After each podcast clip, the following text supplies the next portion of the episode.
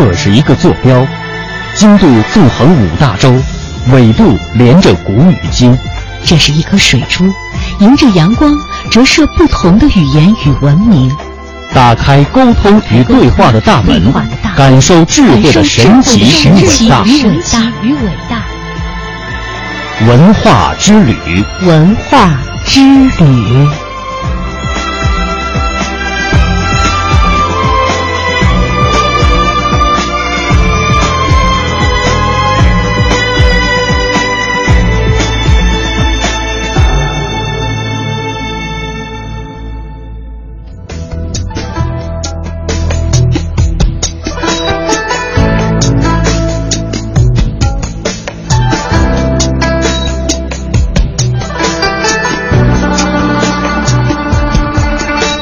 探寻文化渊源，感受文化魅力。听众朋友，大家好，这里是中央人民广播电台香港之声数码广播三十二台的文化之旅节目，我是谢哲。各位好，我是文艳。今天的节目，我们首先来关注一下即将在云南文山普者黑过的花脸节。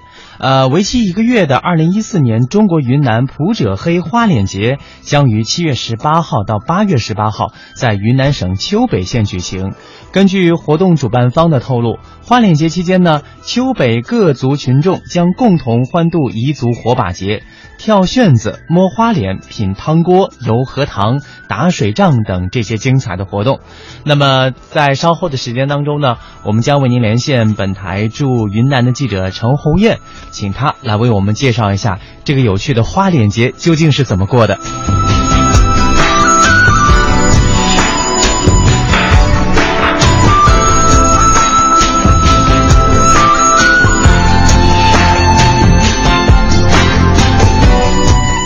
好，接下来呢，我们就来接通陈红艳的电话，请她来为我们介绍一下有趣的花脸节。红艳你好，嗯，主持人你好，你好。那么这个云南啊，我们感觉到呃节日真的是特别的多，层出不穷。这花脸节究竟是一个什么样的节日呢？来给我们介绍一下吧。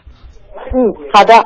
花脸节呢是云南文山丘北县彝族特有的一个古老隆重的传统节日，是彝族群众驱魔除害、相互祝福和表达爱慕之情的一种独特习俗。那么沿袭至今呢，已经有一千多年的历史，形成彝族人民以黑为尊、以黑为美、以黑为快乐、以黑为吉祥的历史文化。那么如今的花脸节这一独特的民族文化品牌已经走出丘北，走向世界，成为丘北旅游一块赏观的金字招牌。那么和往年相比呢，今年的这个花脸节开幕式，不管是在节目编排还是舞台设计上，都会突出一个原生态、民族性，还原本来面目，展示神秘古朴的彝族花脸文化。那整个舞台是全开放的，观众呢可以从四面不同的角度体验神秘的彝族祭祀活动。花脸节开幕式上呢，演员们也将用欢快的舞蹈、优美的歌声。向观众展示普者黑神秘古朴、狂热火热、绚丽多彩的民族风俗。嗯，主持人听起来的确是非常的丰富和有趣。那么今年的花脸节会有什么特点呢？嗯，那么现代花脸节呢，自从一九九八年举办以来呢，每年都会吸引上万的观众纵情狂欢。那么在二零零九年呢，甚至成功的创下了吉尼斯世界纪录。今年的这个花脸节内容是非常的丰富多彩，民族特色浓郁。在开幕式后的一个月时间里面呢，不仅仅只是在开幕式有一个花脸节的文艺专场晚会，那么还有云南省非物质文化遗产，呃，彝族玄子舞比赛、彝族传统火把节、美食街、汤锅盛宴品尝活动等等，而且呢还新增加了一个普者黑寻找最美花脸，您来拍征集活动。那么凡是自愿接受抹花脸的游客呢，都可以用手机或者是。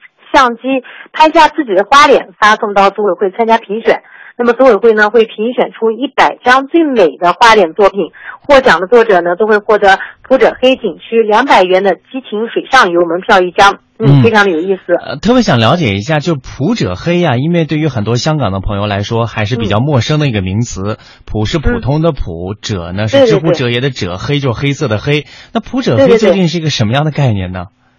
呃，普者黑，它可以说是云南非常非常有吸引力的一个，可以说像荷花店一样的地方。那里的荷花盛开，呃，每到这个荷花盛开开的时候呢，通常都会有很多的人来到普者黑。然后呢，他们最有意思的一个呢是激情水仗，那么在那个荷花店里面就打水战是非常有意思的。呃，整个呢就是在普者黑的这个荷花里面呢，呃，城市里边的人他们放松自己，那么激情拿着那些水枪呀什么的，呃，整个的放松自己，可以有一种呃回归自然应该说远离城市，然后呢来到了一种乡村里面，享受整个这种原始原生态的呃生活的一种一种。一种机会吧，可以说，那也就是普者黑其实是一个地名，对吗？对对 对对对，这个地方，它，嗯嗯，这个地方刚好有很多的彝族同胞，呃，他们是以黑为尊，以黑为美，哈。对对对，它是一个典型的喀斯特岩溶地貌。那么在普者黑呢，水善田园、湖泊枫林、宜家水乡、岩溶湿地、荷花世界、候鸟天堂，有这样六大景观。那么这里既有桂林山水的一些孤峰、清流、幽洞、奇石的灵秀，又有江南水乡小桥流水人家的古朴神韵，而且呢还有杭州西湖波光连连的英名丽。那么还有比荷花店还浩荡的这个万亩荷花。它整个景区内呢有二百六十五个景点，各具千秋；三百一十二座孤峰星罗棋布，三十八八十三个溶洞千姿百态，五十四个湖泊连接贯通。那么整个这个景区的民族文化底蕴丰富，有壮族、苗族、彝族等少数民族浓郁的这个民族风情，构成了普者黑旅游的文化主流。嗯嗯，主持人，嗯，非常感谢这个红云给我们。带来的这个介绍啊，非常的有意思，而且也和其他地方的民俗有不同的地方。感谢你的介绍，谢谢，谢谢，嗯，再见。好的，好，再见。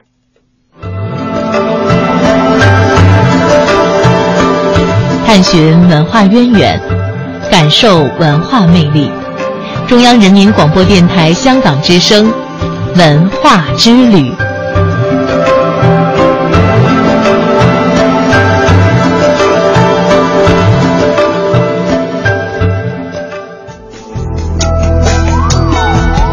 刚才呢，我们一起看到了这个云南文山普者黑啊花脸节当中非常有趣的一点，就是呃了解到了彝族人民他是以黑为尊，以黑为美，以黑为快乐，以黑为吉祥的。其实这样的一个习俗啊，呃，在很多地方都有类似的，当然也有和它相反的、与众不同的。在不同的文化背景之下，颜色会传达不同的意义。接下来呢，我们就以红、白、黑三色为例，来说一说颜色在不同文化当中的不同含义。首先，我们来说说红色吧。红色呢，在中西方国家语言表达的时候呢，都会有一些相似的地方。首先呢，红色可以表示脸红、害羞的意思。当西方人感到尴尬和害羞的时候，他们会用 to become red-faced，也就是开始脸红来表示。这个和我们中文当中的这个脸红啊是一致的。因为我觉得，其实大家因为不管是这个东方人还是西方人，尴尬的时候一般都会有一点点的这个血液往上涌，所以一定一定会脸红。由于红色呢是一个耀眼的颜色，在东西方呢它都可以暗示危险，尤其是在交通行业当中，红色往往会作为一种信号警报。在中西方语言当中也都有这类表达，比方说红灯、红色。警报等等这样一些，呃，另外呢，在这个两种语言当中，它可能都会表示一些不太好的意思，比方说我们经常提到的赤字，嗯，这也就是说财政当中是出现问题了。对，那中英文当中啊，红色的意义有很多也是相同的，呃，也存在着很多不同。在中国呢，人们会经常用红色象征着喜庆。这一点尤其表现在婚礼上。我们看这个新娘的装束，从头到下，从里到外，几乎都穿着大红色的衣服，预示着好兆头和传达着喜庆。但是呢，在西方婚礼上，人们会避免穿着红色，因为在西方的文化里面，红色有的时候会象征着邪恶。另外呢，红色内涵意义的不同，也可以体现在斗牛这样的活动当中。牛看到红布就会发疯似的狂奔，所以红色会让人觉得不安，而红布或者红色的旗帜都会给人一种不悦的感觉。那么英文里面就有很多表达体现了这一点，例如 like a red rag to a bull，就不能够直译为对于公牛来说就像一块红布，而是应该呃把它理解为形容大发雷霆哈。呃，但是在中文当中，红布就是简单的一块红色的布了。哎，我们接下来呢来说说白色，在中西方文化当中啊，白色都象征着纯洁和天真。比如在英文当中，a white spirit 指的就是女孩子的天真，而西方婚礼上新娘穿白色婚纱，也正是代表了纯洁的爱。而在中文当中，洁白如玉和洁白如雪当中的白，都表达了纯洁的内涵意义。当然呢，在中西方不同的文化背景下，白色的内涵意义在大多数情况下也是不同的。在中国啊，白色常常会让人联想到不幸的事儿，比方说葬礼或者是让人不开心的事情，所以我们会将葬礼称为白喜事。而在西方，白色往往会指代光明或者令人喜悦的事情。同时，白色也会经常运用到建筑物上来表示希望和威严，比如美国的 White House 就是一个很好的例子。嗯，那这个白色文化内涵不同呢，还表现在中英文里，白色有一些内涵意义是不能够在对方语言当中找到相应的这个表达的。呃，有的时候呢，白色还会指没有起到作用，而这个意思在英文当中也是没有的。比方说，咱们中文里会说，哎，你这一趟白跑了啊，对对对，啊，你这个东西真是白送了等等，和白搭的这个词汇啊，在西方当中它是不能用 white 这样的词汇直接进行表达的。嗯，我们最后再来看看黑色哈，黑色呢，大多数情况下会给人一种压抑的感觉。但是在不同的文化之下呢，黑色又有着很多特有的内涵意义。在中西方的文化里面，黑色能够代表伤心。在葬礼上，东西方人们一般都会穿着黑色的衣服来缅怀逝去的亲友。再比如，英文中 Black Friday 指的就是呃悲惨的一天，那也是耶稣遭受惩罚的那天，刚好是星期五。那再说英语的国度里面，一般认为黑色象征着倒霉，所以像黑匣子或者是 black box 是传递着同样的消息，就是灾难呢，或者是不好的事物。另外，无论是在中文还是在英文里面，黑色都和生气或者是不合法的事物有关。呃，再比如这个 black in the face，意思就是脸色铁青，形容人生气了。黑市、黑钱这些在英文当中也有相应的表达。嗯，有的时候呢，在西方啊，对于黑色的理解会让咱们中国人觉得匪夷所思。比方说，在经济领域当中有这样的一个固定的表达方法，叫 on black，说的是在黑色上面，它指的呢是盈利哈，就会让我们很没有想到。学说中国话有困难更有乐趣。在东方有个伟大的国度，那就是中国。学唱中国音，京韵悠长，情更长。品中国美食，学中国礼仪，孔孟之乡愁知己。在这里，听他们讲述眼中的中国，聆听中国与世界。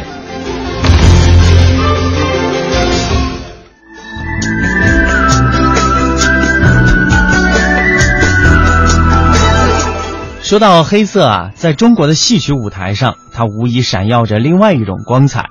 它与中国历史上一位赫赫有名的清官有关。是谁呢？大家肯定能猜到是包公，这也是我国民间广为传颂的一位为民做主的青天大老爷。人们了解和熟悉包公，大多数不是靠正史，而是借助包公断案的戏剧、说唱、小说等文艺作品。尤其是中国戏曲当中对于包公形象的塑造啊，更是大大超越了包拯包拯的真实经历，成为了舞台上的传奇。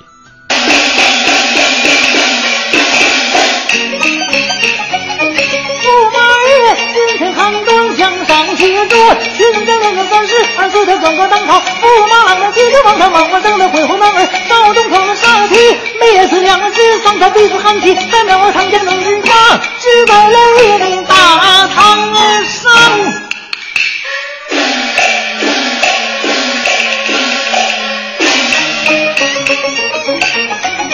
跳进了衙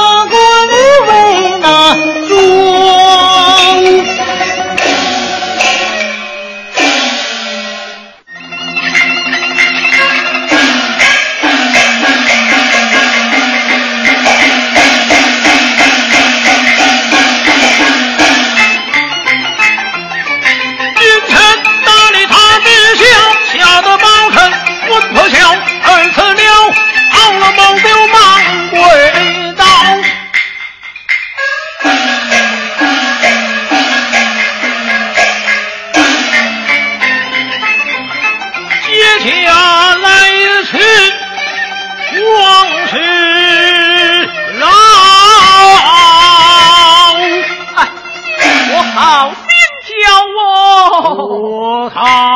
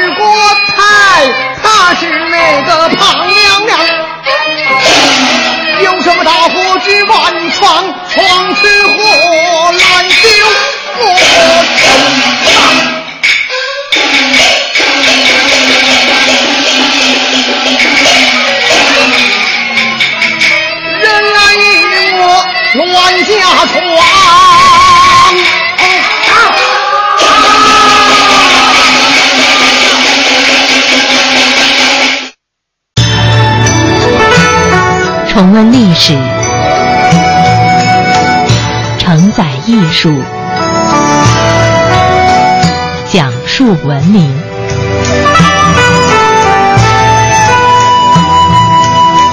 中央人民广播电台香港之声，文化之旅。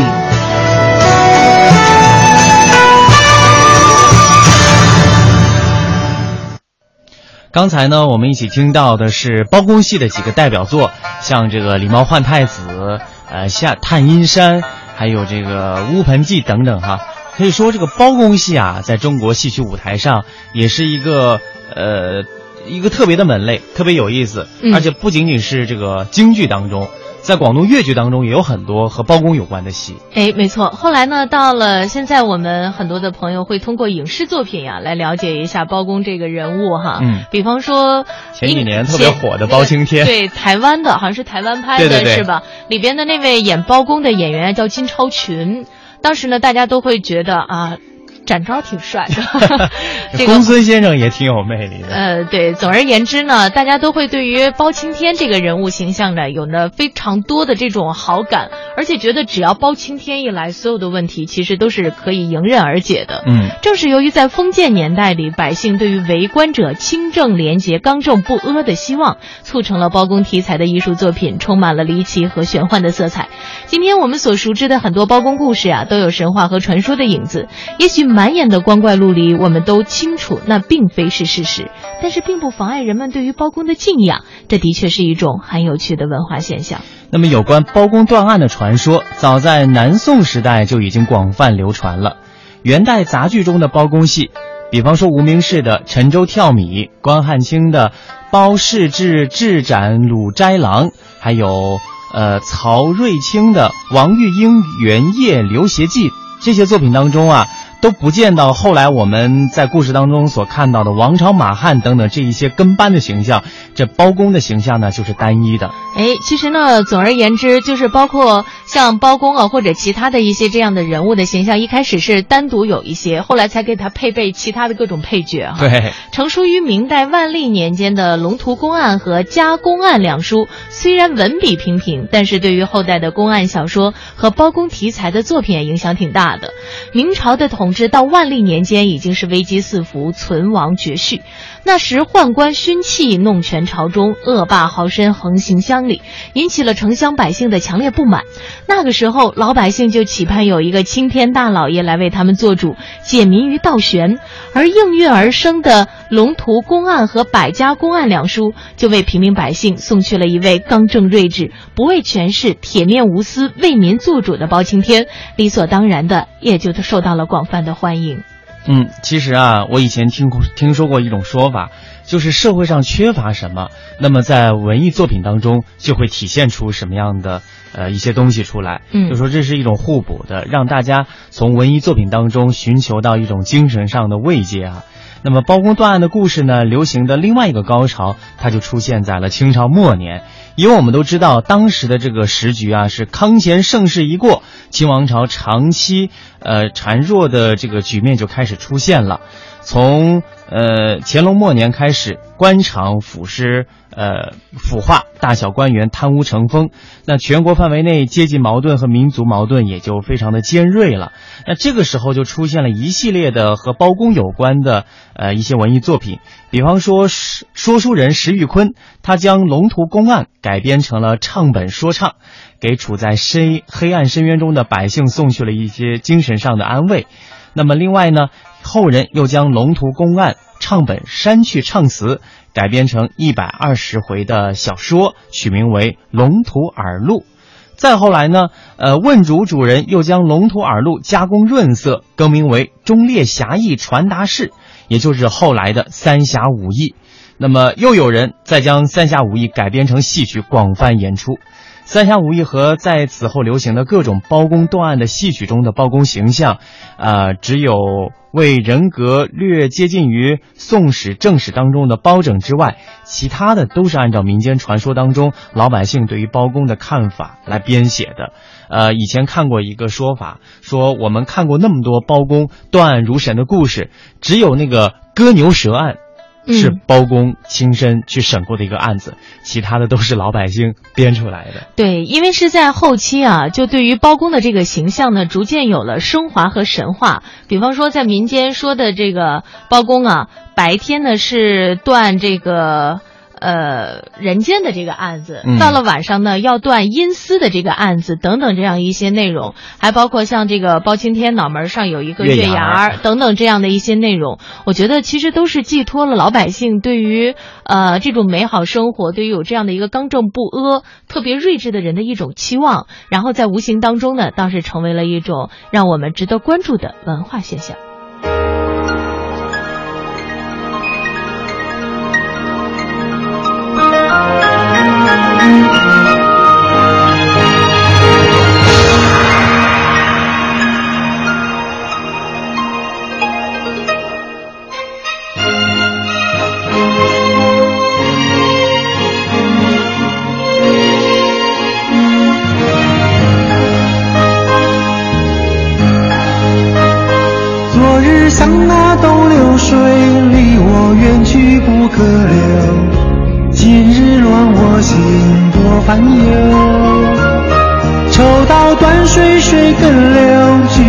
小说愁更愁，明朝清风似飘流。由来只有新人笑，有谁听到旧人哭？爱情两个字，好辛苦。是要问一个明白，还是要装作糊涂？知多知少难知足。看似个鸳鸯蝴蝶，不应该的年代，可是谁又能摆脱人世间的悲哀？花花世界，鸳鸯蝴蝶，在人间已是癫，何苦要上青天？不如温柔童年。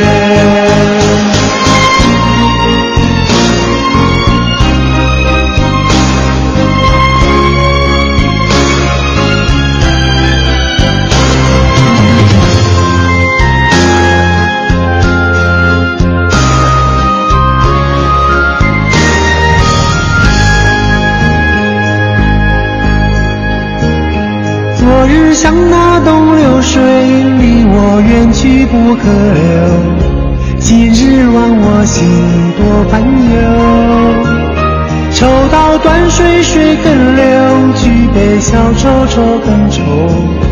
明朝清风似飘流。由来只有新人笑，有谁听到旧人哭？爱情两个字，好辛苦。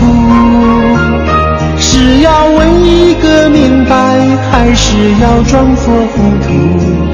知多知少难知足。看似个鸳鸯蝴蝶，不应该的年代，可是谁又能摆脱人世间的悲哀？花花世界，鸳鸯蝴蝶，在人间已是癫，何苦要上青天？不若温柔童年。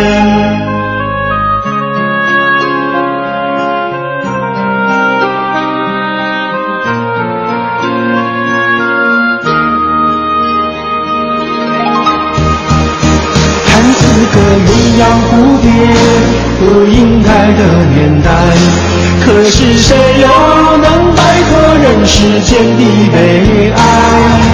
花花世界，鸳鸯蝴蝶，在人间已是癫，何苦要上青天？不如温柔童年。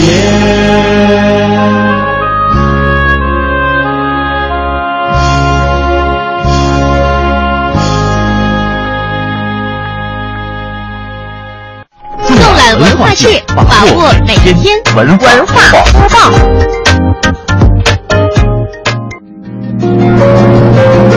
文化播报，接下来我们来到香港，来感受一下香港的抱抱史努比的活动。也许你叫不出隔壁邻居小狗的名字，但是你一定认得它。大大的脑袋，黑豆般的眼睛，骄傲又率真的微笑，它就是世界上最酷的小狗 Snoopy。它喜欢吃披萨、饼干，还有冰淇淋，总是端坐在狗屋的屋顶上，不断的幻想变成各式各样的化身，每天陪伴三亿五千万读者一同欢笑。你是不是也曾经被它深深的打动过？那这只充满幸福的小狗将会在七月十六日至八月十二日从美国来到香港，将温暖和快乐传递给每一个人。那么继大黄鸭之后，七月十六号到八月十二号期间，香港海港城将迎来全球最经典萌狗“梦想起航”史努比艺术及生活展览。呃，海港城海运大厦露天广场将展出全球最大的三点三米高的史努比巨型艺术装置。呃，大家可以前往香港参与抱抱史努比的活动，与他亲密接触。抱一抱三米多高的史努比是吧？嗯那我估计也就只能抱一个腿。或者说像抢包山一样爬上去。对，除了看最大的史努比呢，广场地下将化身为史努比最爱的狗屋，展出十件由不同名人以及艺术家为小狗量身定造的梦想小屋。每个小屋带着不同的梦想，充满了大大的正能量。值得注意的是，在这个夏天，与史努比的创作者、花生漫画作者查尔斯·舒尔茨多次合作的日本史努比艺术大师大谷方照及一众工艺大师，也将带着多种具有浓厚东方色彩的史努比艺术品来到海港城展出。大谷方照啊，更会特别绘制香港风的史努比巨型书法。哎，用书法来写出“史努比”三个字，那会是是一个什么样的效果呢？我们也希望更多的朋友可以采用这样的方式来热爱你们的史努比。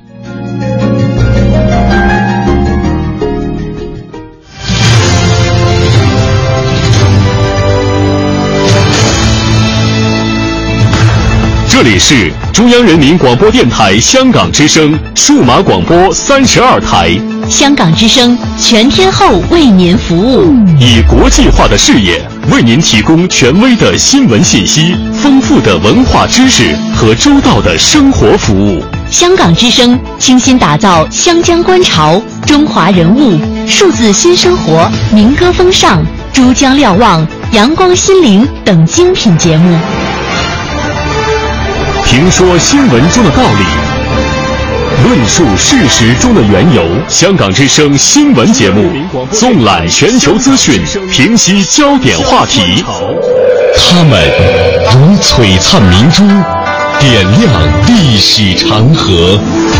他们如文明文化节目，共享文化盛宴，欣赏壮美诗篇。歌声随聚散的浮云，从辽阔天空而来。音乐节目唱响五彩华章，拨动你我心弦。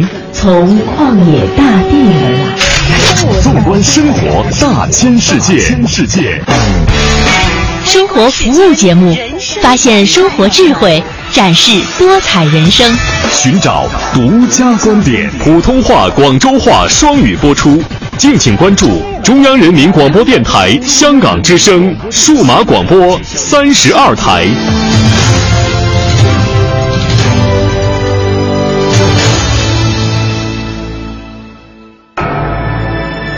这是一个坐标，经度纵横五大洲，纬度连着古与今。这是一颗水珠，迎着阳光折射不同的语言与文明。打开沟通与对话的大门，感受智慧的神奇与伟大。与伟大。文化之旅，文化之旅。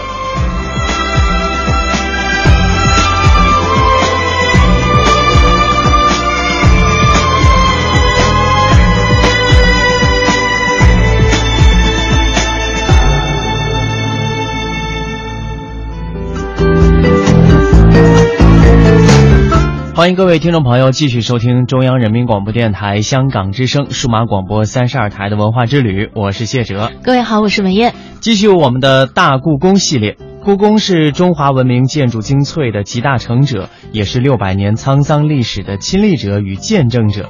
曾经尽享四方来朝的盛世荣光，也曾经在侵略者的枪炮下黯然神伤。接下来，我们继续通过紫禁城研究会副会长、著名历史学家严崇年先生的讲述，来走进大故宫。保和殿是清朝后期科举考试中殿试的固定场所，新科进士们在这里金榜题名，步入仕途，从此改变命运。但有成功，并没有因果关系。有人因为名字好而中了状元，有人因为书法差却丢了功名。一座保和殿浓缩着天下读书人的幸福与辛酸。著名学者严崇年为您带来系列节目《大故宫第一部保和殿事》。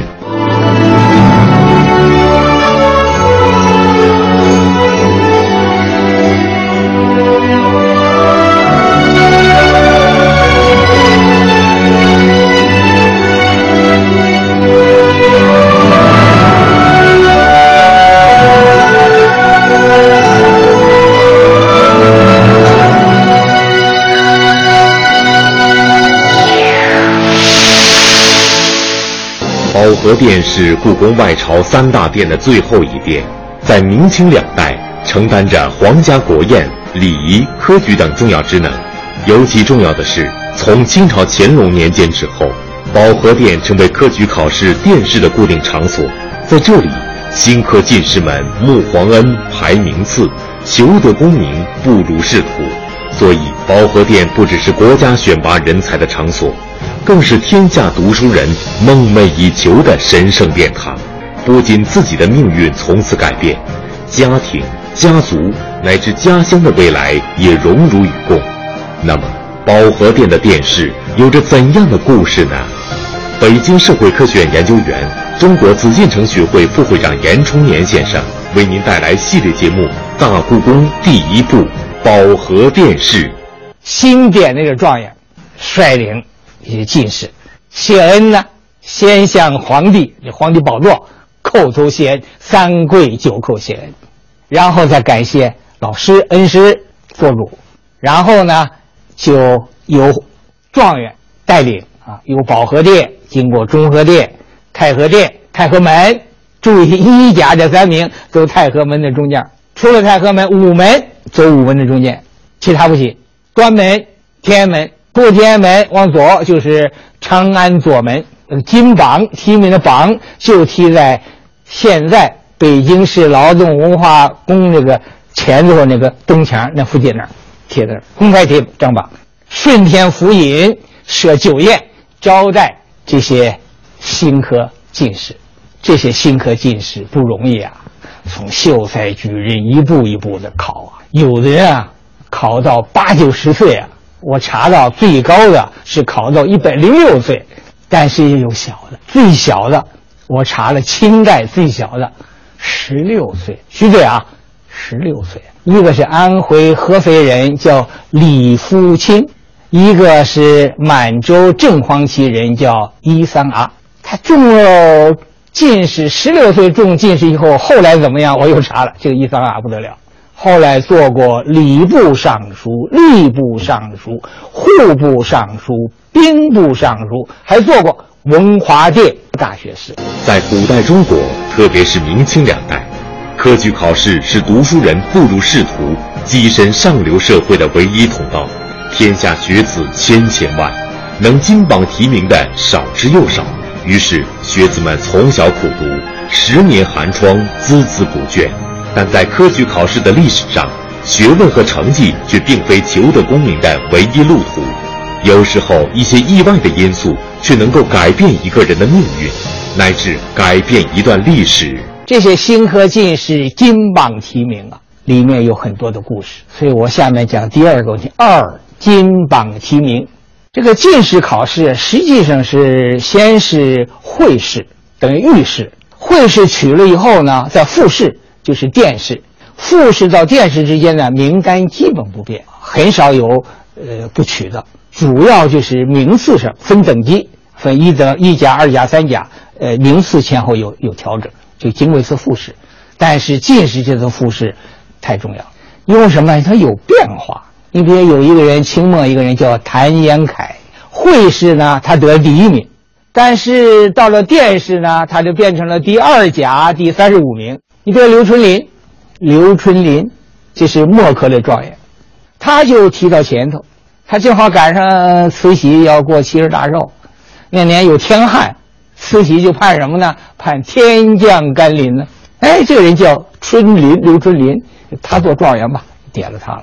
这是传说啊，实际上还复杂一点，就是说明在这个殿试之后录取的时候啊，这里面还有很多的讲究，有很多的故事，有丰富的历史内涵。那么这个名次根据是什么？当然根据文采高下了。但是还有一个重要因素就是书法。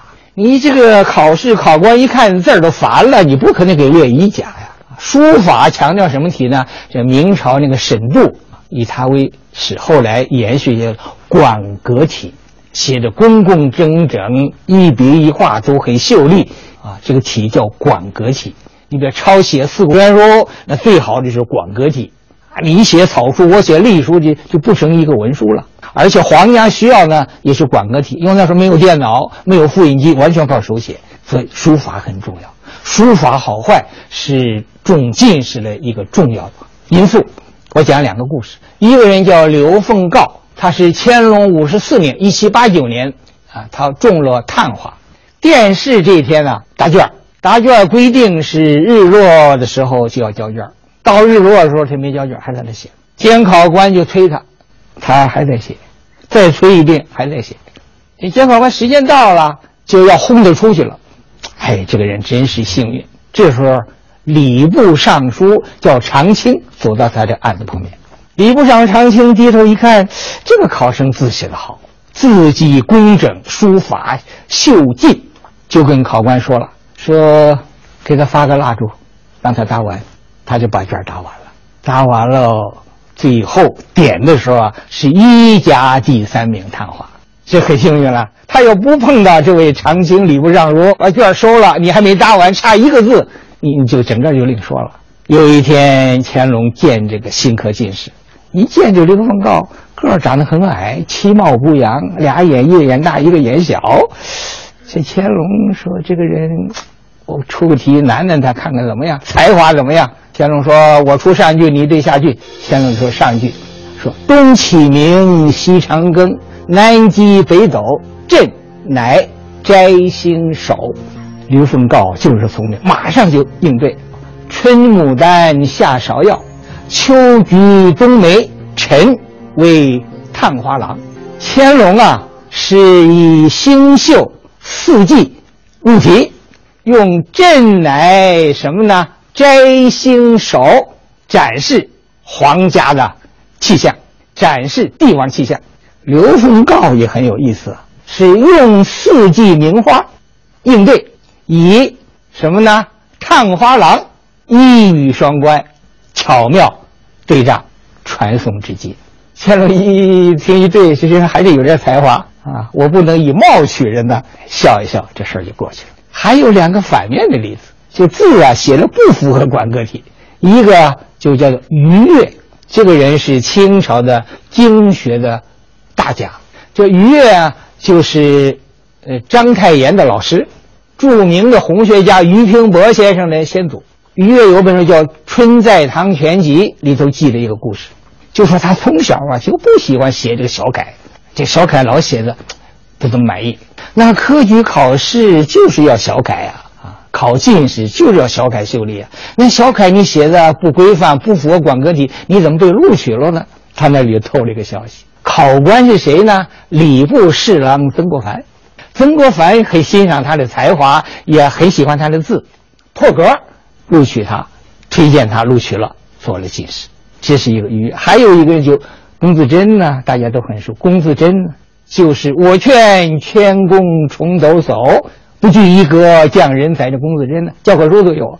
有的学者认为啊，龚自珍在进士考试瓦六考庶吉士的时候啊，就是他写那个字，人虽有才华，但是他写的字不符合管科题，淘汰了，没取上。那位学者认为龚自龚自珍不高兴，发牢骚御史：“我劝谦恭重抖擞，不拘一格降人才。”用用词落地了。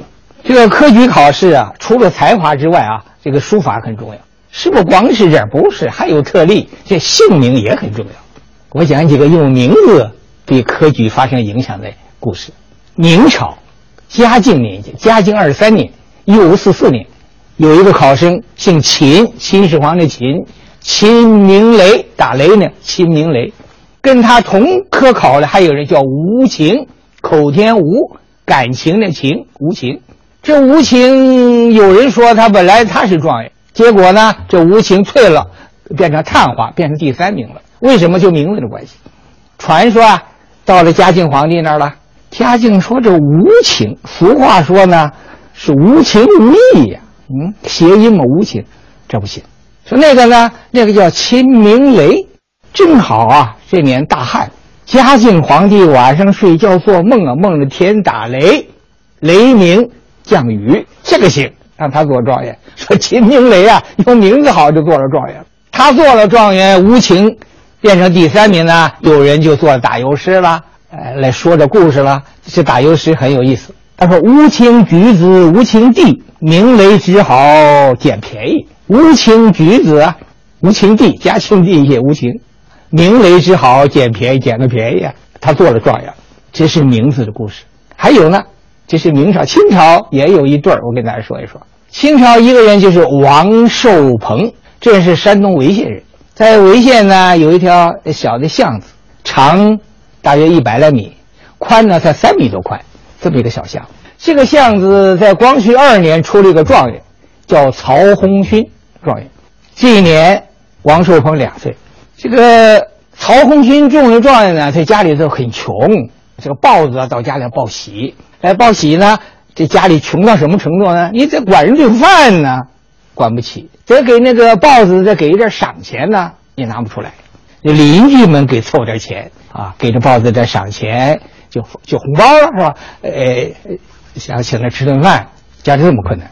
但是榜样的力量是无穷的。这条胡同里头都说人家家那么穷啊，刻苦念书啊，出了状元了，所以对王寿鹏的童年、青年还有激励。二十七年之后。王寿鹏科举考试又中了状元，这一条小胡同二十多年间出俩状元，这条这条小胡同现在还有。王寿鹏中了状元，有人又做打油诗了，说他纯属偶然。这打油诗这么说的：说有人说我是偶然，我说偶然亦甚难。世上终有偶然事，岂能偶然再偶然？我同事相识会试殿试，我一次偶然可以，我这层层都是偶然。他又不服气儿，是吧？这个王寿鹏呢，后来因为他到清朝晚期了，哎，就派他出去留留学，到日本留学。后来回来到了山东省的教育厅的厅长，后来兼任山东大学校长，中学西学都引进，把当时的山东大学办得有声有色。这是一个清朝。清朝再一个就是刘春霖，我前面讲刘春霖，墨客状元。别人就说他因为刘春霖嘛，哎，春天的甘露，正赶上旱的时候嘛，慈禧就点了他做状元。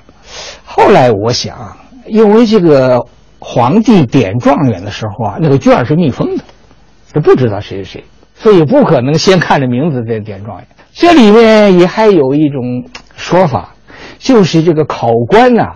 在往皇帝递卷子的时候，之前他知道谁是谁，哎，他想让谁当状元的话，尽可能摆最前头。就翁同龢啊，负责那个那个张检，张检考试的时候啊，他是卷子在第十第十一份卷子，翁同龢把这卷子就挪到第十份里头，就可以到皇帝面前了。再把这卷子摆在第一份卷子里头，跟光绪皇帝又说了几句，这个人怎么不错，一点，这张謇就是清朝后期的状元啊，这是翁同龢日记里头自己讲的，这是。所以最后点状元呢，也有很多的偶然性，有姓名的原因，有书法的原因，有才华的原因，多方面。莘莘学子们从同事、乡试一路考来，辛勤甘苦，冷暖自知，最后能够得中进士，已经是万分荣耀了。但此时的新科进士们还未真正走上仕途。榜上有名只是宦海沉浮的第一步，每一科均有数十乃至数百人，谁能最后胜出平步青云？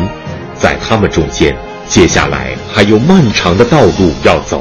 中了进士了，下一步怎么办？下一步啊，再上一个台阶儿，就是我也讲了第三个问题：三，钦点翰林。中了进士之后啊，进士人。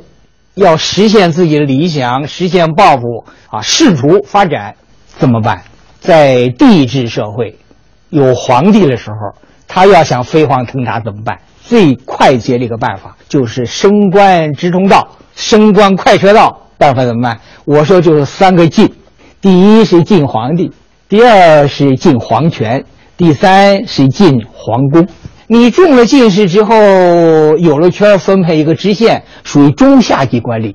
你再想上到高层很难，所以很多进士考中进士之后啊，就拼命的再往前进一步。